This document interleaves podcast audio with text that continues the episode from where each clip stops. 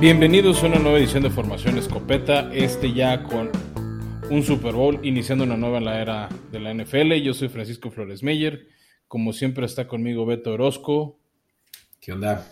Hola a todos, hola Fran. Hola Beto, y hoy también hoy tenemos un invitado especial, eh, Fernando Villela, gran aficionado a los vaqueros, también fiel, muy leal a los Potros de Hierro del Atlante, y si mal no recuerdo también fiel bravo de los Bravos de Atlanta.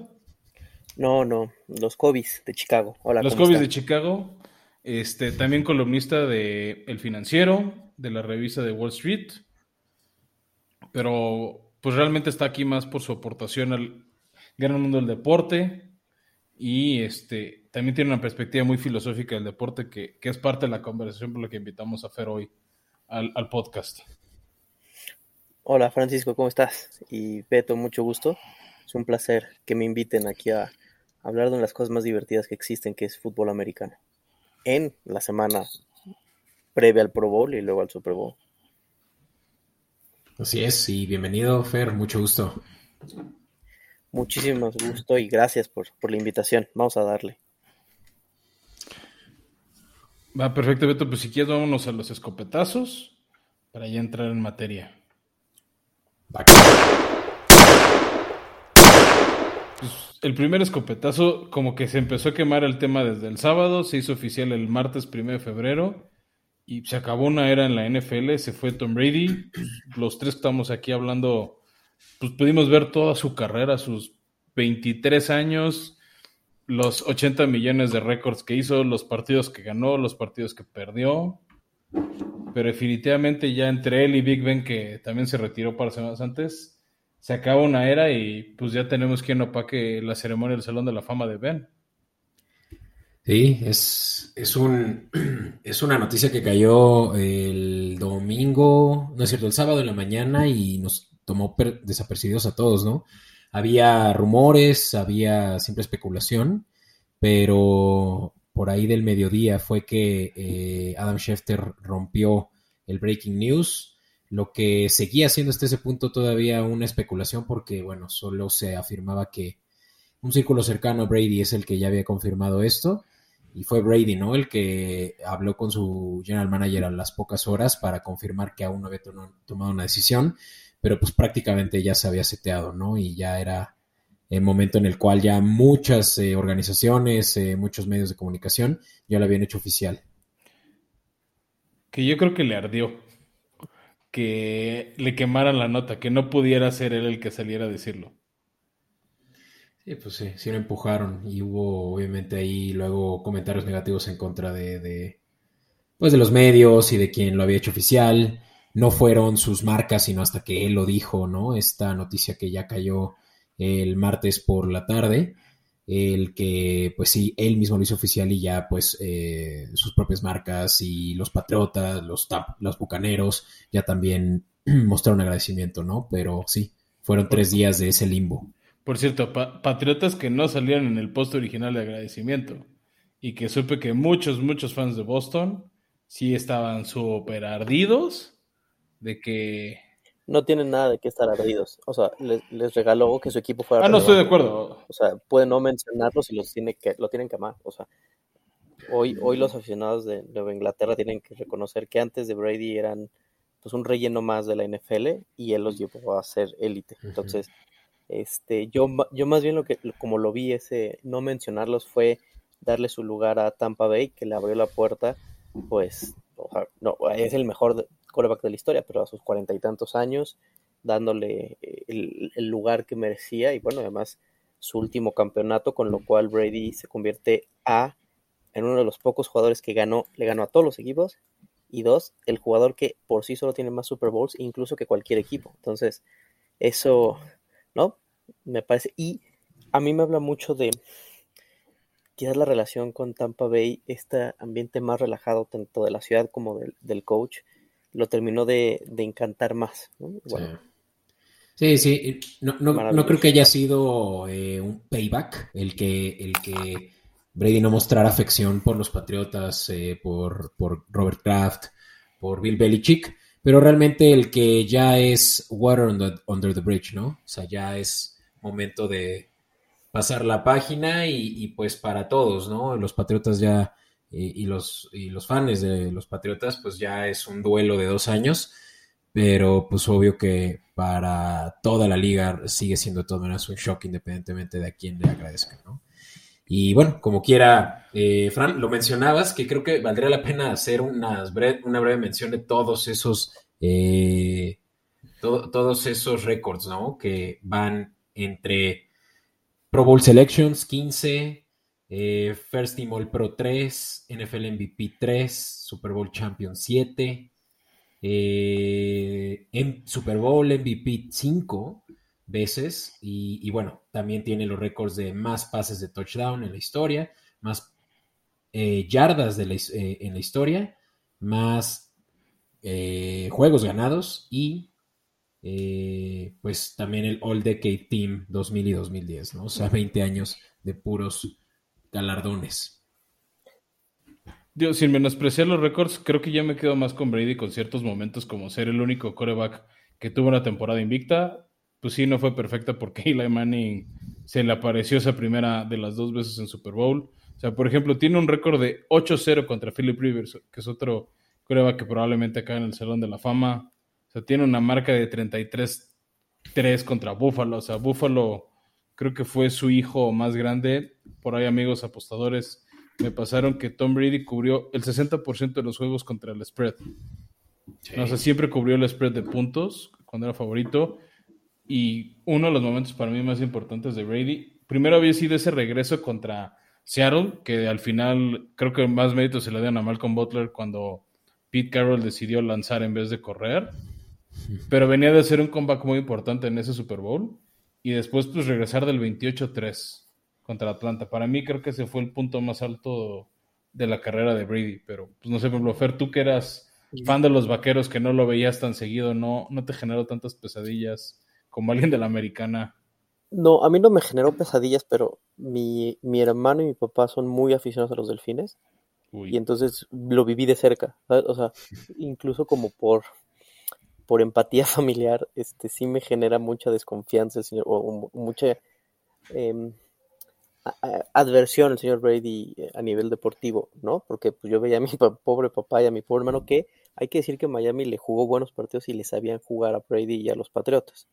Yo, yo, si tuviera que quedar con cosas de Brady, primero me quedaría con la idea de que es un hombre franquicia.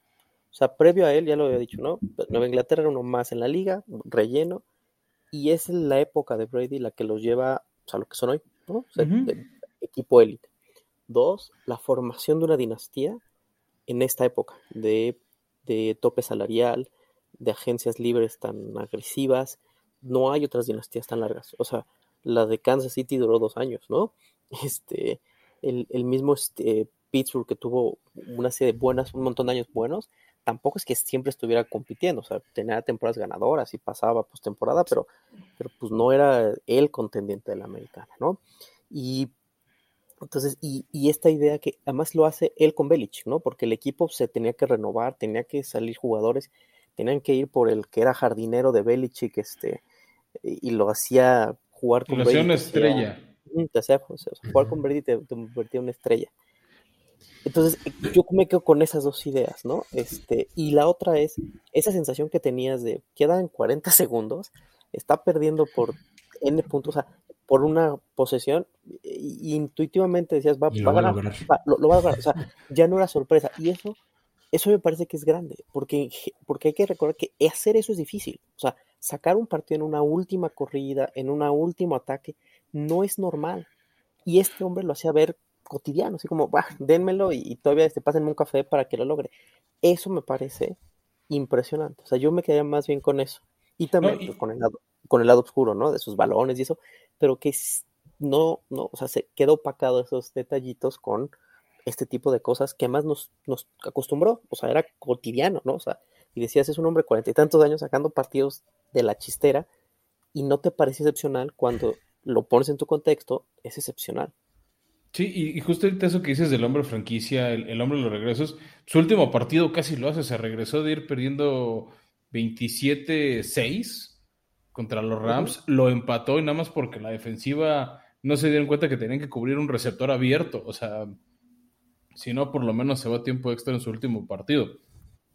Y lo otro que dices del hombre franquicia, este, ahorita en la recolección de tweets y entrevistas a ex compañeros de Brady o, los que, bueno, hasta ahorita estuvieron con él en su última temporada de Tampa, también algo que hablan, es siempre hablan bien de él. A diferencia de otros jugadores, oyes de diferentes reporteros, de los famosos beat writers, tanto de Patriotas como de Tampa, y dicen que siempre era buena onda, que le dedicaba a sus compañeros, que si llegaba un jugador de special teams del equipo de práctica, lo saludaba por su nombre de pila, que sí tenía una noción de quién él le decía bienvenido al equipo. O sea, también algo que siempre le han reconocido era, y creo que es parte de esa magia de él, era eso, ese sentimiento de formar equipo. Porque, por ejemplo, Big Ben, que también se acaba de retirar, que también pues, tuvo varios anillos, etcétera, pues Big Ben tuvo su fuerte escándalo de acoso sexual y no era tan querido por sus compañeros. Por Brady se mataban tanto ofensivos, defensivos, de equipos especiales pues también se, se sacrificó varias veces una buena lana de salario que si ve su carrera lo compensó, pero pues se cortaba lana para tener una buena línea ofensiva, este, para que otros compañeros, para que pudieran jalar estrellas. creo que eso es parte de la inteligencia de Brady y de Belichick para formar esta dinastía que decías, de decir, oye, pues si sacrifico al final voy a ganar más, a largo plazo voy a ganar más que un contrato como, no sé, ahorita Josh Allen o Patrick Mahomes de 200, 300, 400 millones de dólares. Que al menos, pues Josh Allen ya van dos años que no gana y Patrick Mahomes después de dos, o sea, ya un Super Bowl perdido y un año que no llegó al Super Bowl. Yo, yo no te voy a pedir que no hablemos de corebacks con contratos estratosféricos que no rinden lo que se les paga porque me vas a meter, a, vas a poner a llorar. Ah, yo también, o sea, Dak Prescott por lo menos divierte, no tienes a Tannehill. Pero, y algo que es interesante de la historia de Brady es que llegó siendo un no nadie. O sea, de verdad un no nadie. Hoy estaba viendo en qué ronda fue seleccionado. Eh, y llega a ser tercer coreback. Eh, y, de la nada, bueno, no de la nada, pero con el talento que traía, con la dirección de, de Belichick y con pues sus habilidades, sus temperamentos, sus, sus virtudes. Pues, y la motivación, ¿no? Y, y, creo que eso juega. Y creo que eso juega mucho eh, a favor, ¿no? No solo es talento, no solo es mancuerna con buen head coach, pero venía muy motivado de ser menospreciado por toda la liga.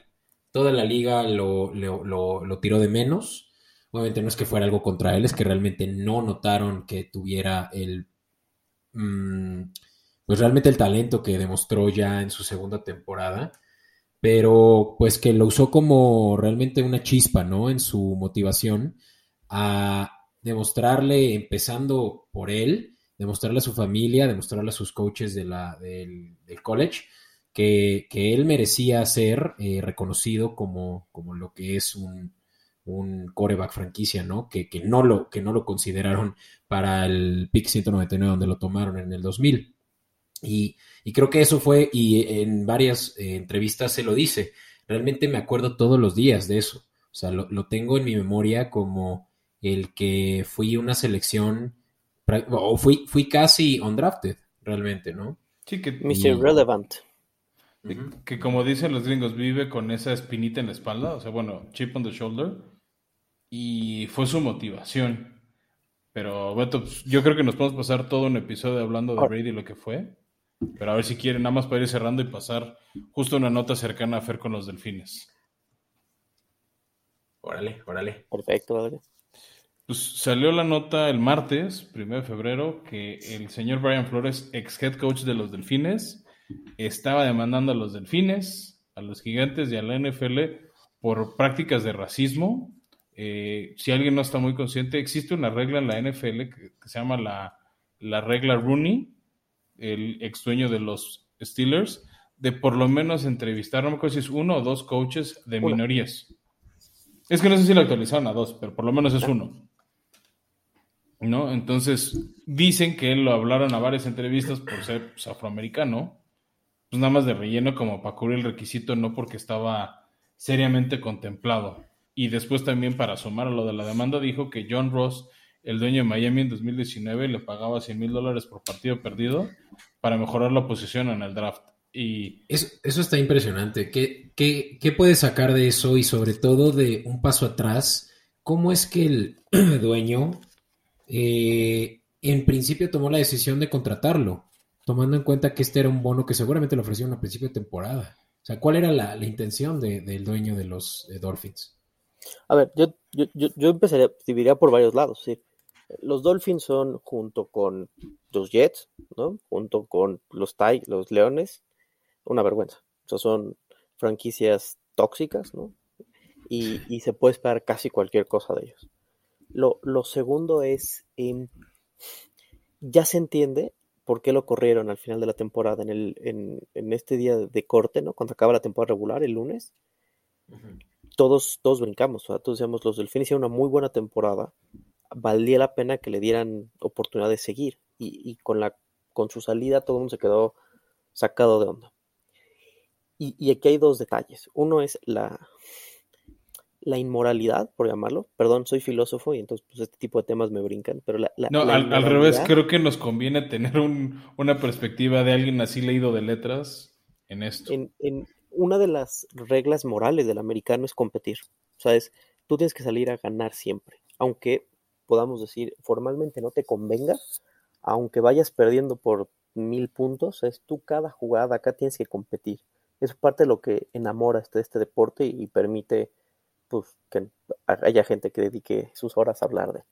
Y, y faltar esa norma, o sea, faltar esa norma, es decir, te voy a pagar por perder, me parece, pues eso, o sea, como un crimen original en contra de este deporte, ¿no? O sea, es, es ir en contra de, de, las reglas básicas morales de aquí, pues no importa qué esté pasando, tú siempre tienes que intentar ser mejor por ti, por los demás, en fin. Eso por un lado. Y luego lo de la demanda. Lo interesante es cómo él, cómo él se da cuenta, ¿no? Eh, una, si, no me equivoco, es con Nueva York o con Denver, ¿no? O con quién, que llegaron a entrevistarlo. Eh, eh, algunas notas dicen borracho, otras notas dicen crudo, literal, casi, casi con, con, el reloj en mano de, bueno, pues cuánto dura una entrevista, pues media hora, pues ya fundamos 29, ya le damos, ¿no? Y luego los mensajes que, manda por error este Belichick, ¿eh?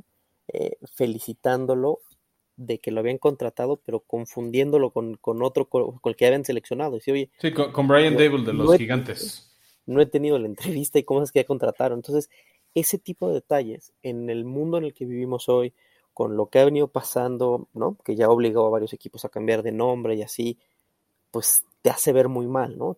o no muy mal, o sea, te hace ver terrible y pues a ver hasta dónde va a llegar. Yo creo que el señor Flores es muy valiente, yo creo que no va a volver a trabajar en la NFL, pero creo que haber alzado la voz así puede ser muy importante para la liga y para que se acaben ese tipo de prácticas. Y más después de la, eh, la campaña que hay en contra del racismo este año, ¿no?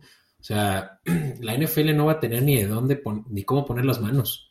Y, y, van a tener que pagar por, eh, justos por pecadores y porque realmente puede que hayan muchos con buenas intenciones, pero que todavía hay pues ese, esa mafia de odio dentro de una organización como la NFL, ¿no? Y aquí se nota. Eh, es una lástima, pero tampoco es una sorpresa, ¿no? Y pues, digámoslo así como es, Beto. A ver, el 80, 90% de los dueños es gente blanca de mucho privilegio, o sea, son putrimillonarios y son gente que, que tendrán promedio de unos 60 años, si no es que hasta más. O sea, son gente que están educadas en, el, en, una versión antigua. No, no, digo que por eso está bien, ¿no? Pero creo que justo por su edad, porque ya tienen esa necedad de, una persona de tercera edad, sacan el cobre más fácil y ayudarlos a cambiar estas posturas. Y aquí, Fer, tú me dices si digo una barbarie creo que es más difícil. O sea, yo lo comparo cuando quiero corregir a mi abuela, alguien de esa edad, es. No, no le puedes decir marica o no le puedes decir negro, no sé, que eso está mal. Y creo que todavía les cuesta mucho trabajo entender que eso está mal. O sea, el, el, sí, a ver, el cambio de cambiar Washington. Hábitos, cambiar hábitos es bien difícil, sobre todo gente mayor. Pero, no quiero usar el argumento chafa, pero no son todos los dueños. O sea, hay dueños que sabemos incluso cuando cuando empezaron los, eh, los temas de que hay que hablar de racismo, mira, puede ser cualquier cosa, pero el señor Jerry Jones fue de los primeros que dijo sí, que mandó al equipo a hablar con policías de la ciudad de Dallas, que, hizo campañas y esto, y es un hombre blanco, putrimillonario por el petróleo, creo que está afiliado al Partido Republicano, en fin, eh, digamos que no es algo cotidiano, o sea, sí es, normal que la gente se le vayan, este tipo de cosas, que sea difícil cambiar, pero no, eh, no, es, no es excepcional.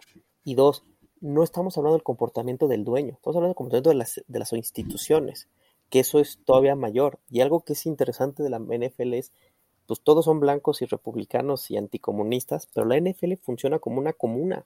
O sea, las reglas en las que la, la liga como tal parece una cooperativa.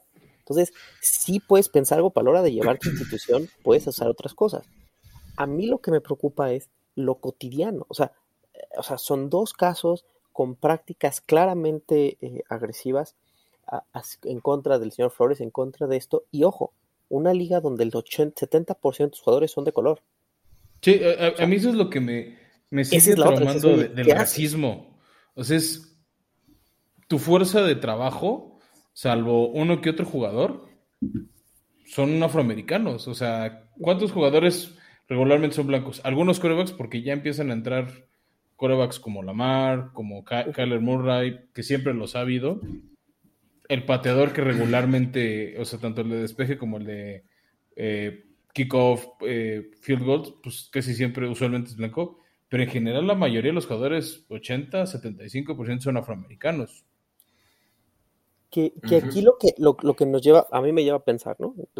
por ponerle un tono filosófico es, puede haber racismo en la institución, es decir, que las reglas son claramente racistas y que evitan el desarrollo de minorías, o puede haber un racismo de las actitudes de las personas, que aunque el sistema te pida que no lo hagas y te ponga reglas para que no lo hagas, tú le encuentres una salida. Que eso es, que este segundo caso es lo que estamos viendo aquí. Hay una regla para evitar reconocer, oye, durante años el, eh, la, la, la, educación y el trato hacia los afroamericanos ha sido desventajoso.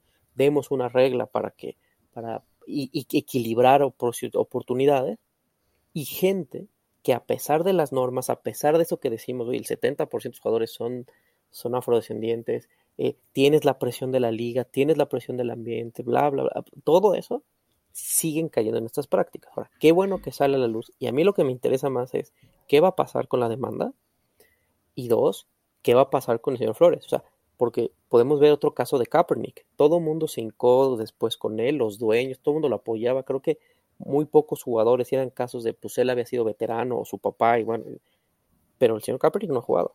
Y el señor Kaepernick le caería muy bien a 20 equipos. Quizás ya no, porque ya tiene un tiempo más detenido, pero hace dos años yo, yo sí lo quería para mis vaqueros.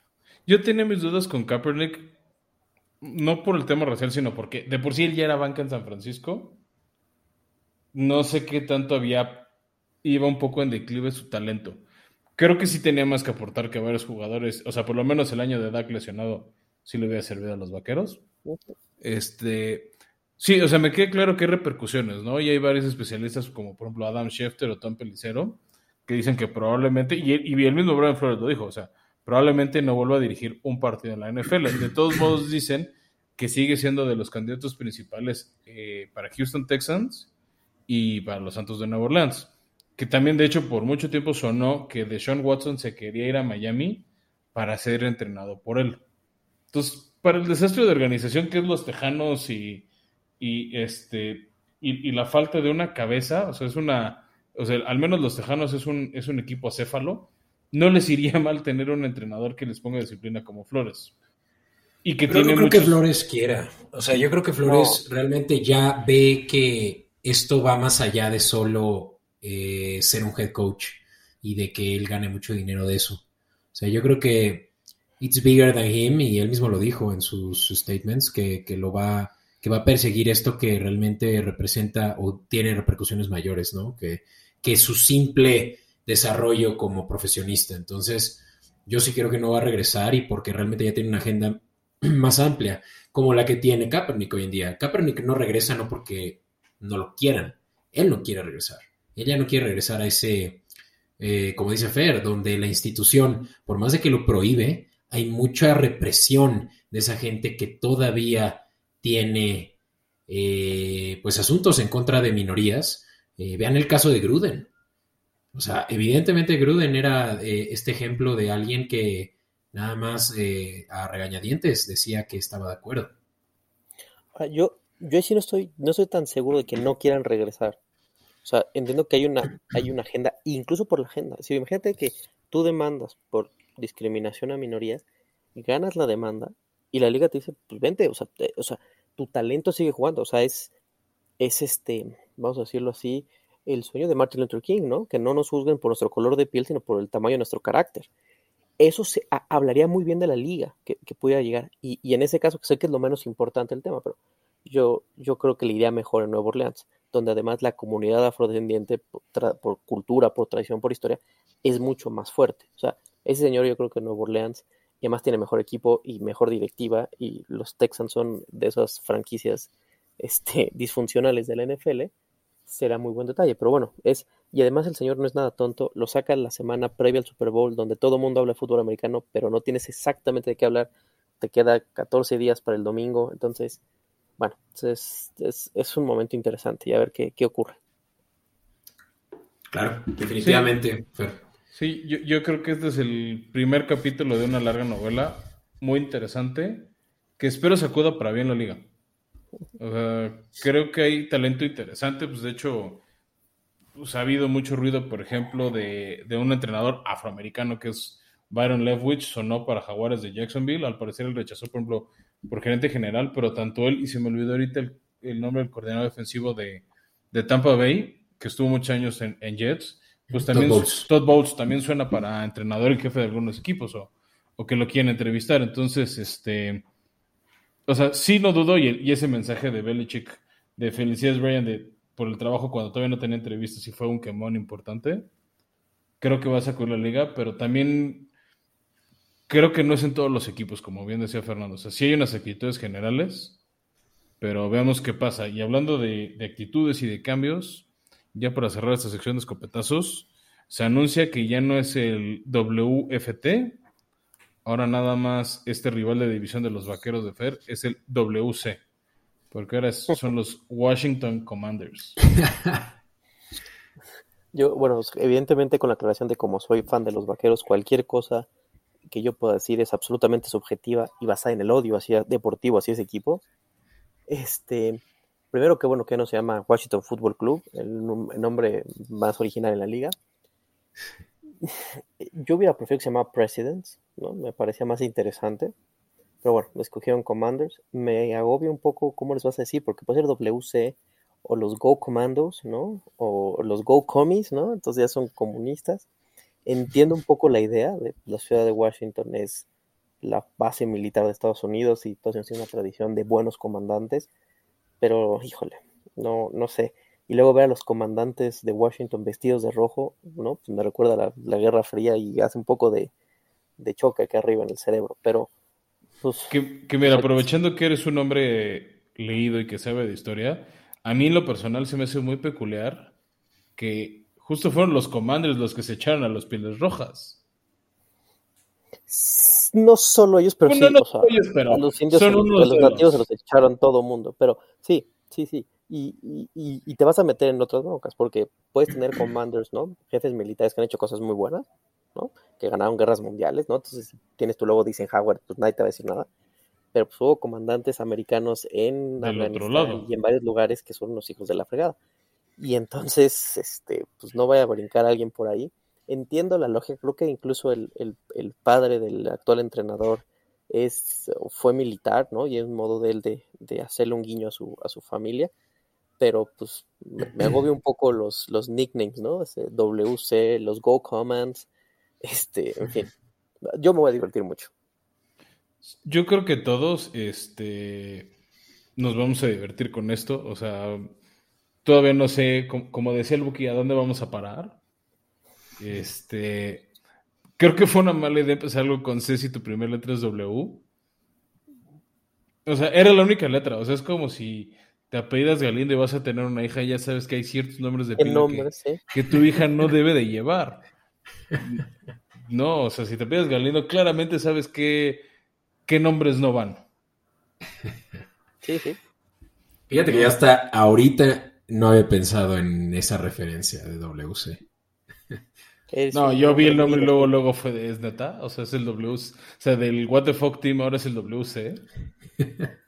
Ojo, y, y, había un equipo en San Antonio, ¿no? Zona muy cerca de Dallas que se llamaba los San Antonio Commons, ¿no? En una de estas ligas que surgieron que no, no lograron sobrevivir. Pero, bueno, este, está chistoso el nombre, este, a ver cómo, cómo lo manejan y pues, a ver si hacen ahí un guiño al, al ejército, ¿no? Y los invitan o hacen algo más divertido.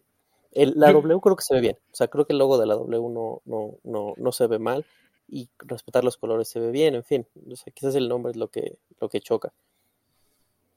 Sí, el simple hecho de que hayan, el simple hecho de que hayan por fin superado todo esto de, de los Redskins, creo que ya es de aplaudirse, ¿no? El que hayan tenido el valor de enfrentarlo, pues es aplaudible y pues bueno, pues ya será su nuevo nombre y dudo que ahora sí se atrevan a volverlo a cambiar en, muchos años por venir. Pues, asumo que esa es la apuesta de no cambiar el nombre en un rato. Y hay un, hay un tema ahí que em, hay como una, es que no, no puedo decir causa, pero más bien como suele coincidir en algunos equipos que cuando cambian de logo a uno más agresivo, pensamos en los Cardenales, pensamos en los Patriotas, un logo como que en más movimiento les suele ir mejor como que viene acompañado de, éxito o de transformaciones en la oficina. Te diré, Miami difiere. Un, un, lugar donde no ocurrió es, de, es Detroit, ¿no? Que el tigre ya es, el león es más claro y siguen siendo igual de malos. Miami lo que hace es que sus nuevos logos son horribles. Ellos tendrán que usar el primero, que es bellísimo. Este, Aparte el delfín ya no tiene el casco que lo protege. O sea... Dicen que, esto de Washington viene con cambios en la oficina y, o sea, que no, no se queda solo en la imagen. En el fondo, ojalá para que pues, haya competencia en la, en la división y esté divertido. Y cuando volvamos a sacar 6-0, no nos lo echen en cara de que, bueno, pues la peor división, ¿no? Es decir, sacamos 6-0 con una división competitiva. Estás hablando con alguien que su equipo está en la FC Sur. Esa no existe, o no debería existir. Pues bueno, en algún lugar tienen que jugar Indianapolis y Titanes y, y, el resto. ¿Tú a quién le vas, Beto? Porque no, no han dicho. pues justamente ese resto. Beto es jaguar. Yo le voy a los jaguares y claro que mi primer equipo, gracias a ahora eh, retirado Tom Brady, también los Patriotas fueron mi equipo de, pues de la niñez, pero sí, los jaguares son los que me han hecho sudar realmente los juegos. Ah, ya conocí uno, ¿no? Hay de todo. Ya conociste al uno. Sí. Al único favor de Chiapas. los demás están en Londres o en Duval County. Exacto. Oiga, pues vámonos. En, esta serie de, de Good Place. Exacto. Oye, pues vámonos, que además de que ya me, eh, ya me enranché, pues ya es hora de pasar a la cobertura de pues la final de conferencia que también nos entregó juegos no tan buenos como los de la semana pasada y eso era casi imposible. Difiero. Pero pues vaya que sorpresas in tight coverage. Pues bueno, arrancamos con el primer partido, la final de la americana. Los Bengals contra los Chiefs. Parecía en este hora año del tigre que los bengalíes eran el cordero sacrificial para el tercer Super Bowl al hilo de Patrick Mahomes. Al medio tiempo así pintado, o sea, se fue 21-3 encima Kansas. Y creo que ahí empezó ese declive de, los Chiefs, cuando en la última ofensiva del partido llegaron a primera y gol por ahí de la yarda 3, 4, y no pudieron anotar, se les acabó el tiempo y después de eso tuvieron 8 drives, 83 yardas y solo 3 puntos, dos intercepciones de Patrick Mahomes. O sea, no sé si se le acabó la magia o empezó la magia de Burrow. Este, no sé para mí, a mí lo que, o sea, fue un detalle, cuando empieza el partido y van 14-3, yo lo dije aquí en casa, si los Bengals no ajustan la defensa, esto se acabó. Y no quiero decir que me hayan oído, yo soy un don nadie en la NFL, pero ajustaron. Y un claro ejemplo de ese ajuste fue eh, esta jugada de, en, el último cuarto, ¿no? En el, digo, en, la última jugada en la, en la serie, en la primera parte, donde los detienen, no les permiten anotar. Y ahí se combina el otro elemento del triunfo, que es, parecía que los Chiefs decían, pues ya es nuestra y vamos a jugar tochito, ¿no? Ahí Tienen que haber ido por tres puntos, no haberse visto soberbios. Y la siguiente gran jugada que logra transformar todo es esa captura que le meten a Mahomes, donde se quedan como 20 minutos sin poder lanzar. Y el safety, el safety y el, y el apoyador que, es, que lo está haciendo espejo, se le va encima, lo, lo, él no es él quien lo, bueno, es, no, pero él es el que lo presiona, es el que estaba de, de, espía y sale a presionar y ya llega Hendrickson, que es el mejor cazacabezas de, de, los Bengals, este, y es quien genera esa captura cuando tienen que ir por el gol de campo y no el touchdown. Digamos que, digamos que para mí el, el, juego cambia en tres momentos. Uno, los ajustes, un, cambio lento, que son los ajustes a la defensa. Dos, esa jugada al, al, al, final de la primera parte. Y después esa captura. Porque en esa captura, viste un Mahomes, yo lo vi ya derrotado. O sea, yo dije, este chavo, o sea, después de esta captura, se notaba una diferencia de intensidad entre lo que pasaba en, la, los Bengals y lo que estaba pasando en Kansas City, que todavía le dio para, para llevarlo pues, a, a, tiempo extra y, y, bueno, intentar ganarlo y, estuvo bien porque nos muestra la calidad que tiene ese equipo, les quedarán años, pero, pero este partido yo creo que se va en ese momento y bueno, que qué bien por los Bengals y por la gente de Cincinnati y de todo el estado de Ohio. Y sí. algo que me gustaría que los dos me dijeran qué, qué, opinan es si realmente es un juego que ganó Bengals o que perdieron los Chiefs, que sé que no haría mucho sentido si no lo piensas de una manera analítica, donde quiero decir que si Chiefs entregó el juego, porque realmente vimos que hubo este declive de los Chiefs desde el inicio, pero que fue notable en la segunda mitad. Pareciera que de verdad, no sé si entraron ya muy confiados o realmente habían eh, ya eh, perdido la confianza por algo que había notado en, la manera en la que estaban jugando la defensiva de los Bengals. Yo, yo creo que son las dos cosas, porque tú, puede que los Chiefs dejen de hacer cosas, pero si tú no haces como dice Fer, tú no corriges en la defensiva, a ver, pararon en seco a Terry Hill.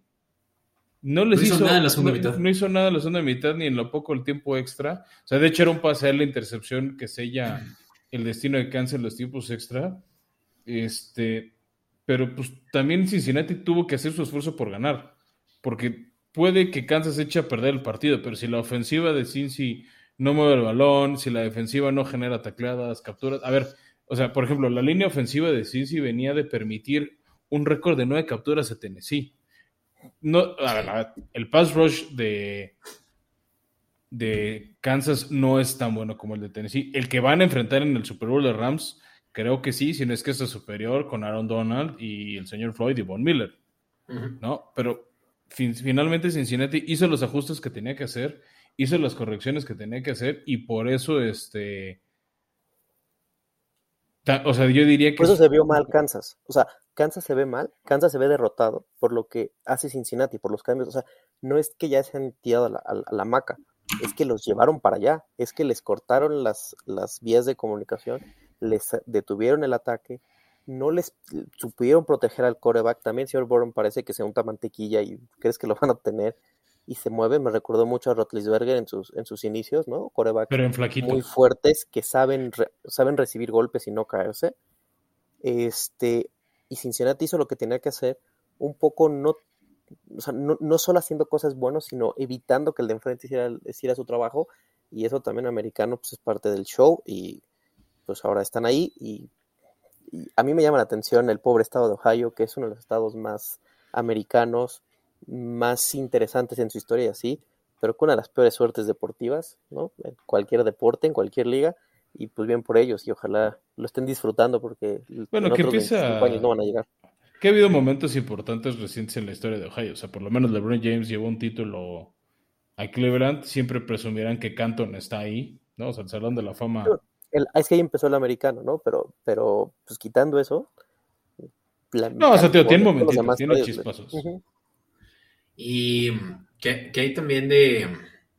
Ahora que lo mencionaban, eh, creo que Cincinnati, por más de que tiene 33 años, creo, sin llegar al Super Bowl, 35. Esas, ajá, esas tres veces que han jugado la conferencia, eh, el, la final de conferencia, siendo la última hace 35 años, sí, eh, han ganado todas. Eh, realmente pareciera que sí tienen rachas muy largas de mala suerte, pero que cuando vienen, suertudos, sí tienen las de ganar. Nunca lo vimos con Carson Palmer y, realmente no sé qué fue de los bengalíes de hace 33 años, eh, pero pueden tener una chance y no debido a la suerte. Yo, yo creo que lo que pasa es, les pasa lo mismo que a los vaqueros. Tienen un dueño muy famoso que no suele tomar buenas decisiones. El caso de, de Cincinnati, pues el hijo de Paul Brown, que le sacó a su papá el nombre, ¿no? Bueno, el apellido, el señor Mike Brown, que pues no, no es tan bueno dirigiendo equipos como, como lo era su, su, padre. De hecho, es el, eh, el hijo o el abuelo, o bueno, o el nieto del dueño de los Browns, ¿no? No, o sea, la historia es Paul Brown, el entrenador y dueño. Él es entrenador de los Browns de Cleveland. De hecho, por, por él se llaman así. Lo corren y entonces en... Se va a la ciudad vecina pero el otro puede decir, pues porque se necesita chamba, se va a una ciudad vecina, estaba pensando entre Cincinnati y Columbus, ¿no? Él decidió al final Cincinnati, y hace un equipo ahí, convence a empresarios y se queda él como uno de los eh, accionistas dueños. Y lo que es interesante es que los bengalíes tienen los mismos colores que los Browns. E incluso el primer casco de los Bengals era naranja con la palabra Bengal. Y él nunca quiso que tuviera las hoy famosas rayas. Entonces sí era un poco de, pues, este, un saco saca otro, un clavo saca otro clavo, este, un poco la historia de los Bengals. Sí, y además es un equipo chistoso que por años no invertía en agencia libre. O sea, tuvo que ser 15, 16 años a Marvin Lewis, que parecía que no salía, sea, siempre les tocaba como este año el primer juego de playoffs y ahí acababa su historia, ¿no? Ah, yo me acuerdo mucho ese partido contra Pittsburgh, que Bontes Perfect genera un, intercambio de balón y se va hasta el vestidor a festejar y aún así perdió Cincinnati el partido. ¿no? O sea, tuvieron algunos años relevantes de recientes con Carson Palmer y luego con Andy Dalton y nada más no podían y algo trae, alguna chispa trae Zach Taylor, que es del árbol de coaches de Sean Taylor, este, y Joe Burrow, que sí le están cambiando el aire a esta franquicia. Eh, el señor Brown también como que delegó más cositas. O sea, también creo que he hecho algo que debería ser a mi gusto tanto John Ross en Miami como Jerry Jones en Dallas, de confiar más en gente del deporte, del fútbol, y que ellos sean realmente los que muevan al equipo. O sea, jugar de dueño, ve al palco, disfruta, ¿no? Ten amigos. Sí, exacto. O sea, y, ve a tu equipo ganar, ¿no? O sea, creo que eso es algo que tiene, que empezó a ser un poquito el señor Brown y tienen que replicar en otras franquicias para que vuelvan a ser competitivos y relevantes. Este, y aquí yo, yo quiero hacer una pregunta especial, y es un diálogo que empecé a tener contigo, Fer. Es, ahora tuvimos otra vez otro partido con los Chiefs que se van a tiempo extra. Otra vez Chiefs gana el volado, pero ahora no gana el partido, ¿no? Hay muchos, después del juegazo que nos regalaron Kansas City y Buffalo, decían que cambien las reglas de tiempo extra, que todos tengan la oportunidad de tener el balón, ¿no? o sea, viendo otro, otro partido con Kansas City que acabó diferente, te quiero decir, ¿mantienes tu opinión? ¿Cambiarías? ¿Ajustarías? Yo cambiaría la regla. O sea, yo cambiaría la regla a en postemporada. Entiendo que en, en temporada regular lo, lo, quieras dejar como está, con la intención de que no se, hayan, no se hagan partidos eternos y de evitar lesiones. Eso lo puedo entender. Pero en postemporada te estás jugando la temporada, ¿no? Y la posibilidad de ser campeón. Y no es injusto la regla, porque todo mundo la conoce, es legal, es legítima, pero no es equitativa. No te, no te da la misma oportunidad que el equipo de enfrente. Y como vimos en el partido de Búfalo, hay ocasiones donde no, o sea, no, no es igual ser, ser defensiva que, atacar. O sea, no tienes la misma posibilidad de detener al rival después de cuatro, de cuatro eh, cuartos, eh, donde siempre, casi por regla, la línea que más se, se, cansa, que más se desgasta en un partido es la defensa. No, es, no tiene la misma probabilidad el equipo de, ofensivo de anotar que el defensivo de defender, ¿no? De evitar la anotación. Aunque en el caso de los Bengals haya pasado, ¿no? Y confirmar un poco que sí se puede. Al momento que no es la misma probabilidad, yo creo que deberías de permitir al otro equipo eh, pues tener la pelota e intentar anotar me suena un poco al, me suena un poco en béisbol, sí, o sea, es como si en, en, en béisbol en, este extra innings, pues el equipo que, que, está de visitante anota primero y ya se acabó el partido, ¿no? Oye, dame la oportunidad de intentarlo. Entonces ya tendrás una final equitativa. Y además, y además, o sea, no, no solo es una discusión moral, es una discusión de espectáculo. Yo hubiera querido que siguieran jugando el partido de Buffalo, Kansas. O sea, estaba espectacular. O sea, yo no sé por qué lo cortas. Y es más, como Kansas City sabe que anotando se acaba, le bajó el ritmo. Entonces, ese, e, ese tipo de detalles yo creo que es lo que habría que analizar. Creo que va a pasar, me, quiero imaginar que próximamente lo van a cambiar, y yo lo dejaría esto, eh, solo para postemporada, porque es demasiado en juego como para yo no tener la chance de salir. Y perdón, la defensa no tiene la misma oportunidad de tener después de un partido del desgaste que la ofensiva de anotar. No, o sea, entiendo eso, creo que tal vez para, como dices, postemporada pueden ser las reglas colegiales, pero en colegiales tienes un, o sea, tienes cuatro downs en la 25 para anotar o en la 20, no me acuerdo si es 20 o 25, este, para anotar y luego va el otro equipo, ¿no? Y es, es un, no es penales per se, o sea, pero sí dijeron los de la NCAA que se inspiraron en el sistema de fútbol soccer de penales de, pues tienes una ofensiva, tienes una ofensiva, tienes una ofensiva, hasta que alguien no lo logra hacer. ¿no? Entonces creo que es un esquema interesante, este, que se podría replicar. También, y yo lo dije en el episodio pasado con Beto, creo que el, el error de Buffalo fue no haber hecho un squid kick cuando quedan 13 segundos para que arrancara el reloj y no tuvieran ese último ofensivo para empatarte el equipo de Kansas. Ya los tenías en la lona y con eso ganabas. ¿No? Pero creo que va a ser el debate de esta off-season de si cambian o no la regla, como en su momento fue la revisión de interferencias de pase después de cómo los árbitros le robaron a, a los Santos de Nueva Orleans contra los Rams en aquel partido en el Superdome. Totalmente. Pero creo que al final tenemos un justo ganador. O sea, tenemos no, a ver, no, es, no es injusto, pero es, es poco equitativo. No tiene las mismas. O sea, no es injusto porque la regla lo porque la regla lo sabes desde el principio y como tú dices, Búfalo sabiendo que puedes perder por un volado, bueno, por un volado, pero volado te puede detener mucho, hubieras pues, intentado reducir ese, esos segundos más. Ok, se vale. Pero no tienes las mismas oportunidades que el de enfrente. Y al final en un partido tan desgastante, pues el, o sea, algo es, yo no quiero que el volado en un partido tan importante tenga tanta definición, o sea, tenga tanto por definir el azar. ¿Y qué, qué, recomendarías tú, Fer? O sea, que independientemente de quién gane el volado, los dos tengan la misma oportunidad de tener una ofensiva. Es que, es que las reglas, o sea, claro, si atacas tú, ¿no? Si anotas, me toca, o si anotas, me toca a mí anotar. Si no empato o supero, si tú notas tres y yo, si yo buscar el 7, se acabó el partido. Si tú traes el balón, primero ofensiva, mi defensiva te, te intercepta, fumble y anoto, se acabó. Gané yo. Un poco, pues eso, ¿no? Este, como en penales. Como combinar un poquito. como shootouts. Pues uno y uno, sí. Cada quien te chance. Yo no sé si lo llevaría a la, a la 20, 25. Lo digo nada más porque yo el colegial lo veo los últimos tazones. Los tazones, sí, ya. O si no a mis queridísimos este, Wildcats de Arizona, que son malísimos, pero mi corazón está con ellos. Este, entonces no, no, no te sé decir cómo se vive una, un, tiempo extra ya tan cercano. Me, me, gusta que empieces desde lejos, ¿no? Y pues tengas que ir avanzando, pero quitando ese detalle, ¿no? De dónde empezará la pelota, yo diría, pues que cada quien tenga su chance y veremos, ¿no? Y Por lo menos una ofensiva. Si Buffalo gana. Nadie, o sea, nadie hubiera quejado si Buffalo hubiera perdido contra Cincinnati. O sea, hubiera sido una gran, un gran partido Búfalo-Cincinnati. Sí, que, también un poco creo que ese tiempo extra se desgaste influenció a favor de Cincinnati. Porque mentalmente Búfalo venía muy desgastado y lo que dijeron muchos analistas es Kansas va a llegar al Super Bowl, ya le ganaron al difícil. O sea, ya, ya tuvimos la final de conferencia y me gustó esa historia de, de los Bengals de no somos los underdogs, vamos a escribir nuestra propia historia, somos un equipo ganador. Creo que son un justo representante de la americana.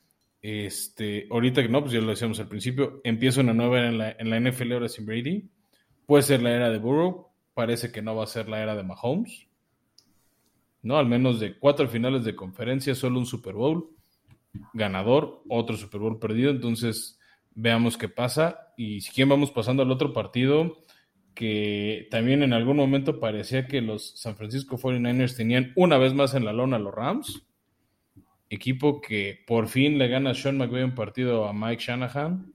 después de tres años le gana un partido. Lo, dijimos tú y yo, Beto, es muy difícil ganarle a un equipo tres veces seguidas en un año. No lo pudo volver a hacer San Francisco, pero creo que hubo muchos errores de 49ers y muchos aciertos de los Rams. Y el primer error siendo Jimmy Garapolo, ¿no? O sea, yo creo que con otro coreback que sí pudiera ser el X Factor, este juego hubiera sido papa para los 49ers. No sé qué piensen.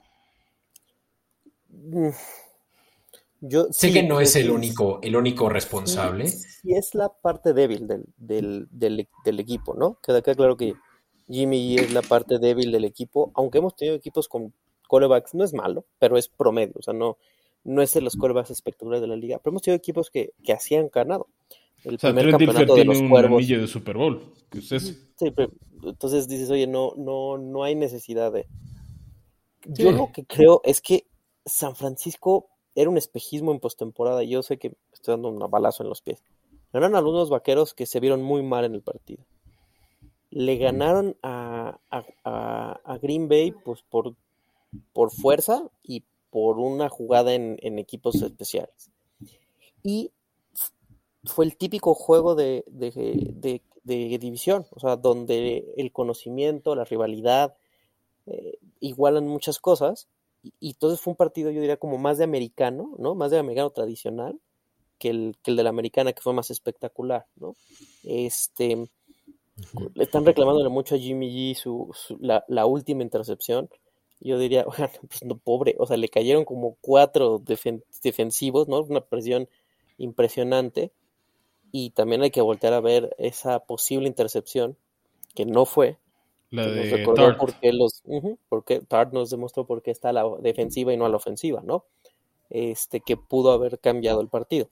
Ahora, sí creo que línea por línea y, creo que si analizamos a los equipos, los Rams es un mejor equipo. Y muchos lo tenían en, sus favoritos pegar al Super Bowl desde el inicio de la, de la temporada. San Francisco incluso se metió por la puerta de atrás a postemporada, ¿no? En el último partido y eh, gracias a que Arizona dejó de hacer lo que tenía que hacer todo diciembre, noviembre y diciembre, en fin. Sí, y, lo que yo creo que le da realmente ya todo el argumento a los Rams, para empezar, es que los dos mejores receptores de Rams hicieron un 50% más de yardas por aire que los dos mejores receptores de los 49ers, ¿no? Eh, que la ofensiva de 49 se llama Divo Samuel y a ratos Elijah Mitchell.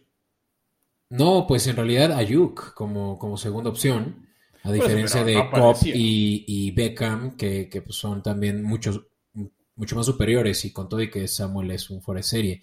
Y ahora, en, jugadas, tan solo jugadas ofensivas, también Rams tuvo, eh, eh, tuvo 75, no es cierto, 76 contra 50 eh, eh, jugadas ofensivas.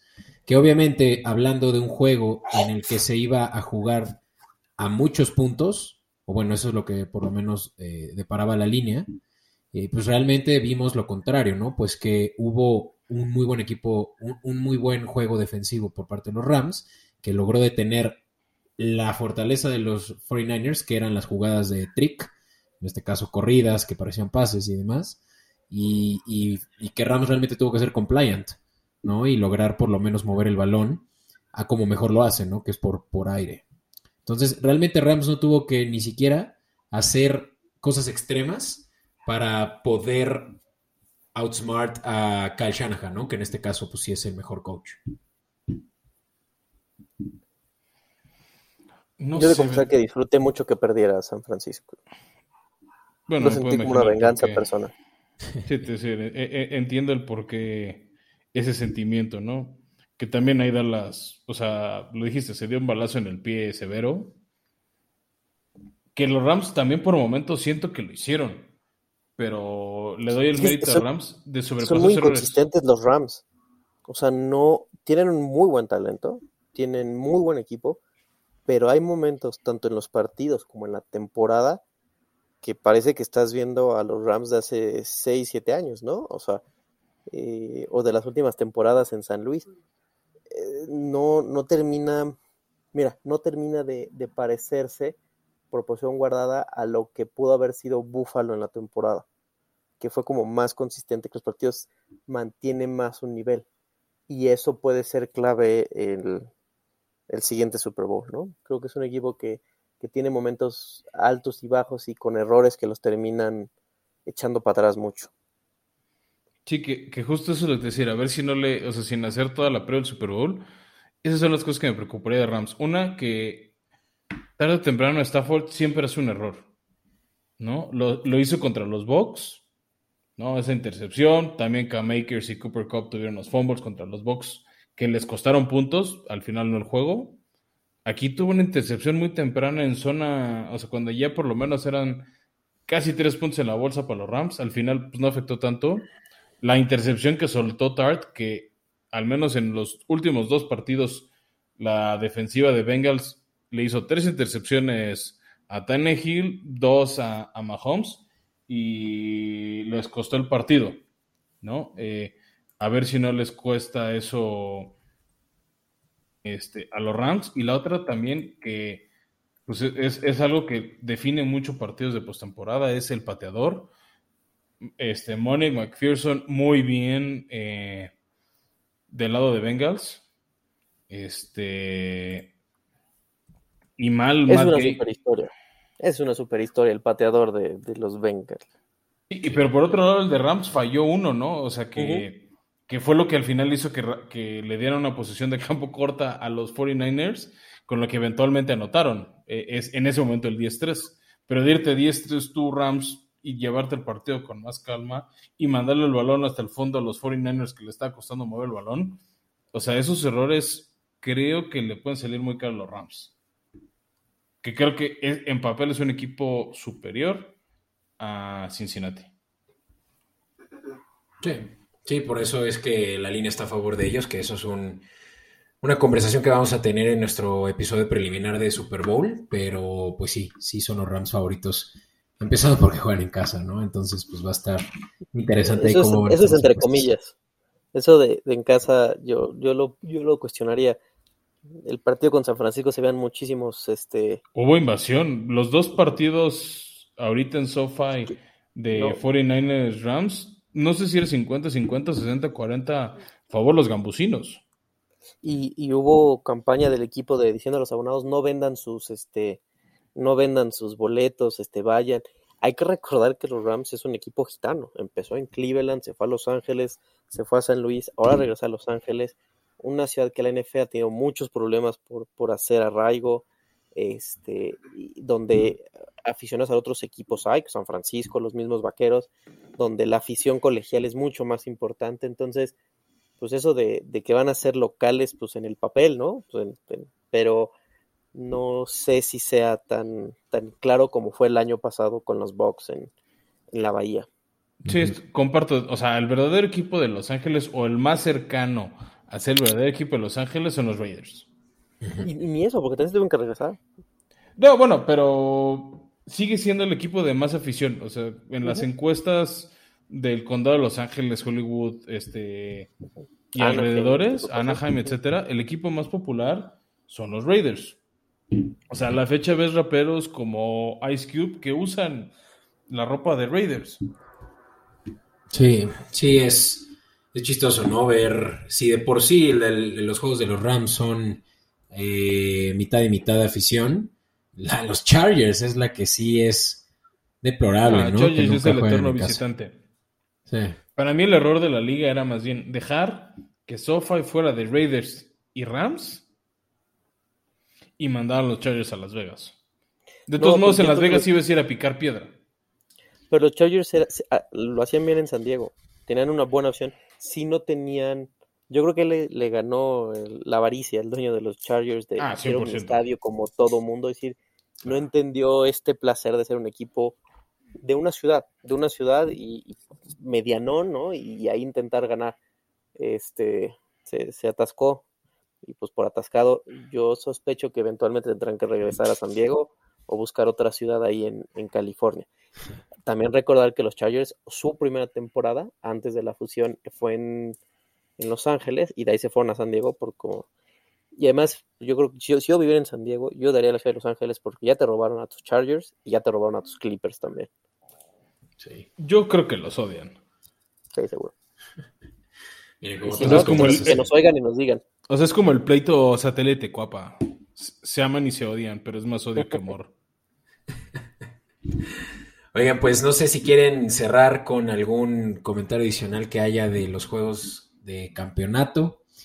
Eh, y si no, pues vamos a, cerrar por hoy. Pues quiero, darle primero chance a Fernando, que es el invitado. No, yo ya de, los de, campeonato, la verdad es que yo suelo disfrutar mucho los partidos de finales de campeonato porque no tienen todo el show del Super Bowl y entonces hacen que sean como partidos más auténticos.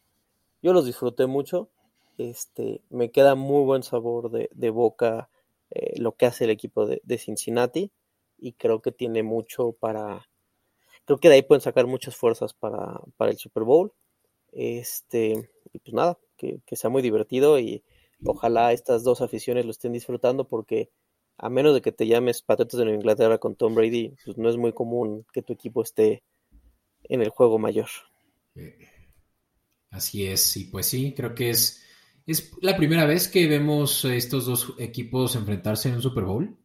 Sí, sí, mm. Cincinnati nada más había sabido que era enfrentarse a los 49ers en, Super Bowl. Y perder. Y perder contra Joe Montana las dos veces. Con Boomer Aceson este, del lado de Bengals. Y Rams, pues nada más tiene una victoria contra Titanes.